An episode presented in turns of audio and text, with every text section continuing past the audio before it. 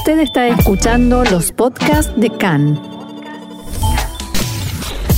CAN, Radio Nacional de Israel.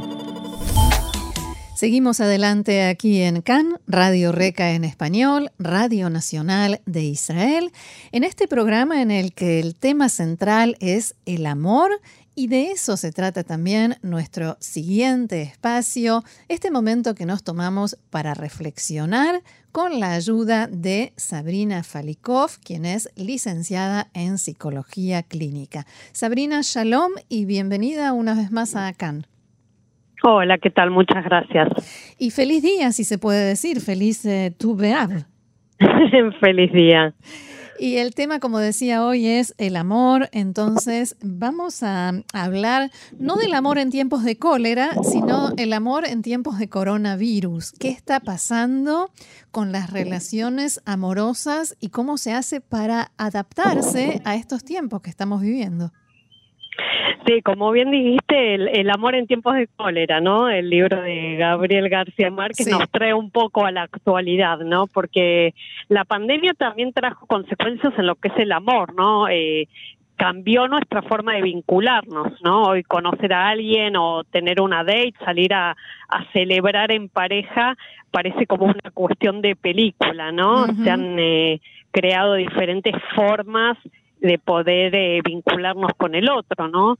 Eh, de hecho, durante la cuarentena se crearon redes sociales para poder conocer gente, ¿no? Las, las nuevas tecnologías ayudan hoy en día, son una herramienta para, para conocernos, conectarnos, hablar, compartir. Pero de todos modos, en algún momento hay que llegar al conocimiento directo, ¿no? A la charla, a ver qué pasa cuando uno se acerca al otro. Y hoy en día eso es especialmente difícil. Nos están pidiendo que no nos acerquemos. Sí, es difícil y también eh, pierde cierto romanticismo, ¿no? El uso del barbijo, la distancia social, las medidas de salud que uno tiene que tomar genera como cierta distancia, pero si lo pensamos de forma positiva, es como de cierta manera vincularnos como, como en aquellos tiempos donde la gente se conocía a través de cartas, ¿no? Y de escribirse el uno al otro, ¿no?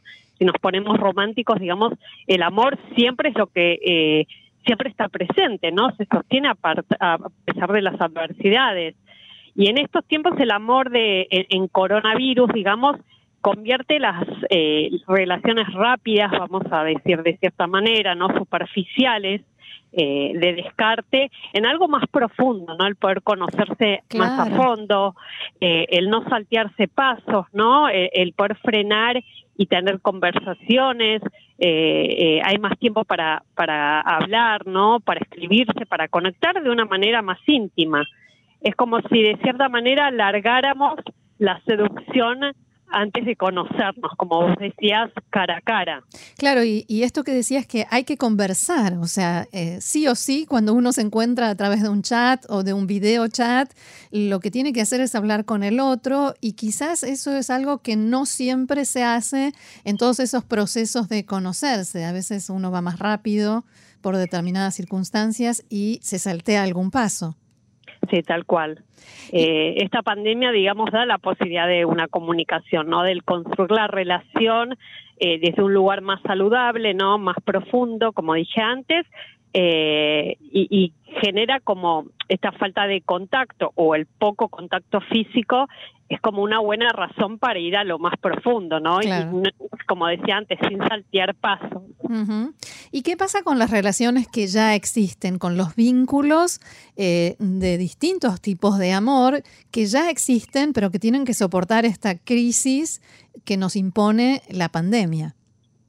Sí, si lo pensamos hoy al hablar de amor de una manera positiva, digamos, se generan nuevos espacios, ¿no? Nos ponemos como más creativos, eh, podemos generar espacios de encuentros, podemos generar eh, más tiempo para la comunicación, para poder compartir lo bueno y lo malo de la pareja.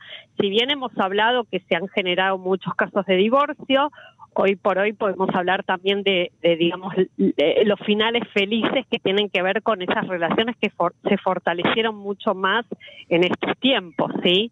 Eh, no, siempre eh, una relación que convive 24/7, digamos, en su momento en cuarentena, eh, fue producto de un divorcio, de separación. Al contrario, hubo muchas parejas que se conocieron mucho más, que se fortalecieron, que pudieron inventar nuevas formas de comunicarse y de y de también respetar los tiempos de cada uno, ¿no?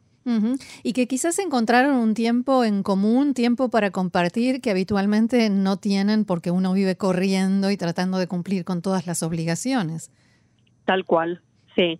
Eh, sí, en el caso también el amor de padre e hijo, ¿no? Hay muchos padres que, que pasan mucho tiempo afuera y que esto dio la posibilidad de conocer más a sus hijos y de estar más en contacto con sus hijos y las necesidades que se hacen en, en el hogar, ¿no? Sin que la mujer o en el caso del hombre sean responsables del hogar, sino que haya un, un trabajo en equipo. Mm. Claro, claro.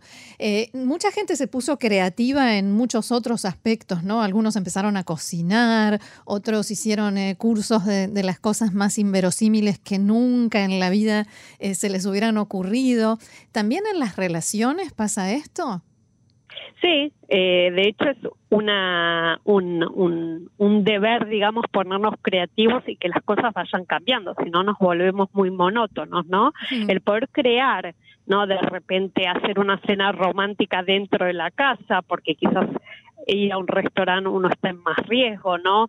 Eh, o, o, hacer un picnic, digamos, romántico en, eh, en, un parque, en el balcón, sí, digamos, en lugares, en espacios abiertos, digamos, como te dije antes, es hora de ponerse creativos, ¿no? Eh, eh, si no convivís con esa persona, poder enviarle un delivery, ¿no? un ramo de flores o una rica comida y hacer una cena vía, eh, vía videollamada. Digamos, hay muchas formas de contactar y comunicarse con el otro, ¿no? Es como te decía antes, pensemos que antes la gente se conectaba vía cartas y el amor era duradero y profundo, ¿sí? Y no hace tanto y no hace tanto, tal cual.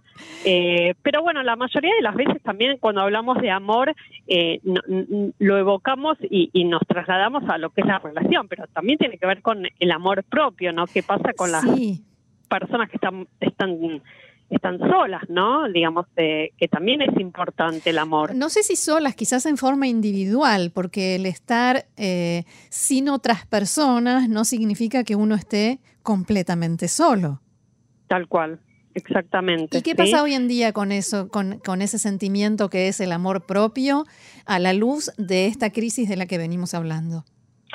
Bueno, la pandemia es fue y, es una posibilidad, ¿no? De, una posibilidad de conocerse, ¿no? Aquellas personas que, encontraron en la cuarentena también en ese encierro la posibilidad de aceptarse, reconocer cosas propias positivas y negativas, ¿no? Valorarse, eh, reconocerse como un, un individuo, ¿no? Porque siempre nos pensamos como siempre, como antes te dije, ¿no? El amor como alguien, algo compartido con el otro. Y en realidad para poder estar con un otro y bien, primero tenemos que estar bien con uno mismo, ¿no? En esto de no soy con el otro, sino sé ser conmigo mismo, ¿no? Es una oportunidad para estar con nosotros mismos también. Hay muchos casos de parejas que viven eh, abarrotadas de actividades y rodeadas de muchísimas personas, eh, un poco para no encontrarse a solas. ¿Pasa esto también con la gente que vive sola, que tiene un espacio que no comparte con nadie? Bueno, eh, está muy bien lo que planteas, porque también esa soledad, digamos, el estar eh, sin posibilidad de salir o sin posibilidad de conocer gente tan fácilmente, genera también como un refuerzo de esa barrera para abrirse al otro, ¿no? Eh, es como una buena excusa para, bueno, no se puede salir, entonces no puedo conocer un, un hombre, una mujer o un grupo de personas, ¿no? No puedo generar vínculos por lo que está pasando. Es una buena excusa para algunos. Eh, pero como dije antes, digamos, eh, si uno hace un buen uso de, digamos, lo que es la pandemia, en el sentido de poder aprovechar la oportunidad para conocerse mucho más y para, y para poder entender lo que le pasa, es una buena manera para salir al mundo, ¿no? Literalmente hablando. Y por ahí descubrir, ¿no? Descubrir cosas que me gustan y no sabía que me gustan, que sé hacer y no tenía idea de que sé hacer.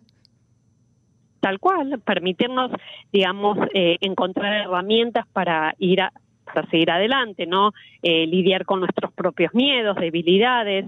Eh, de hecho, el amor propio es eso, ¿no? Aceptarnos, eh, respetarnos a nosotros mismos.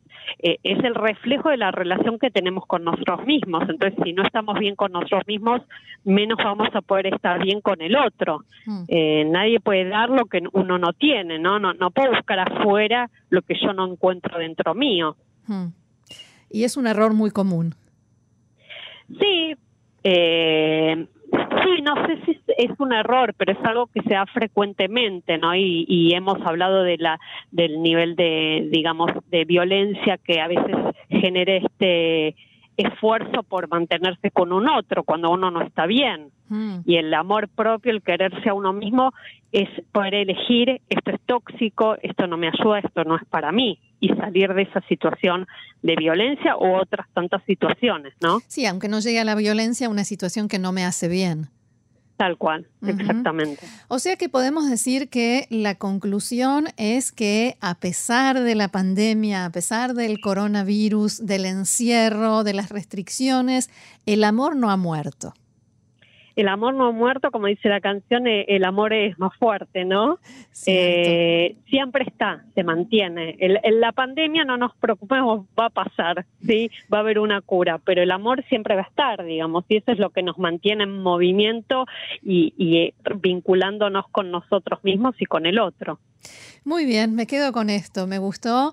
Sabrina Falikov, licenciada en Psicología Clínica, muchísimas gracias una vez más eh, por este valioso aporte aquí en CAN, Radio Nacional de Israel. Bueno, muchas gracias a ustedes por la invitación. Shalom. Shalom.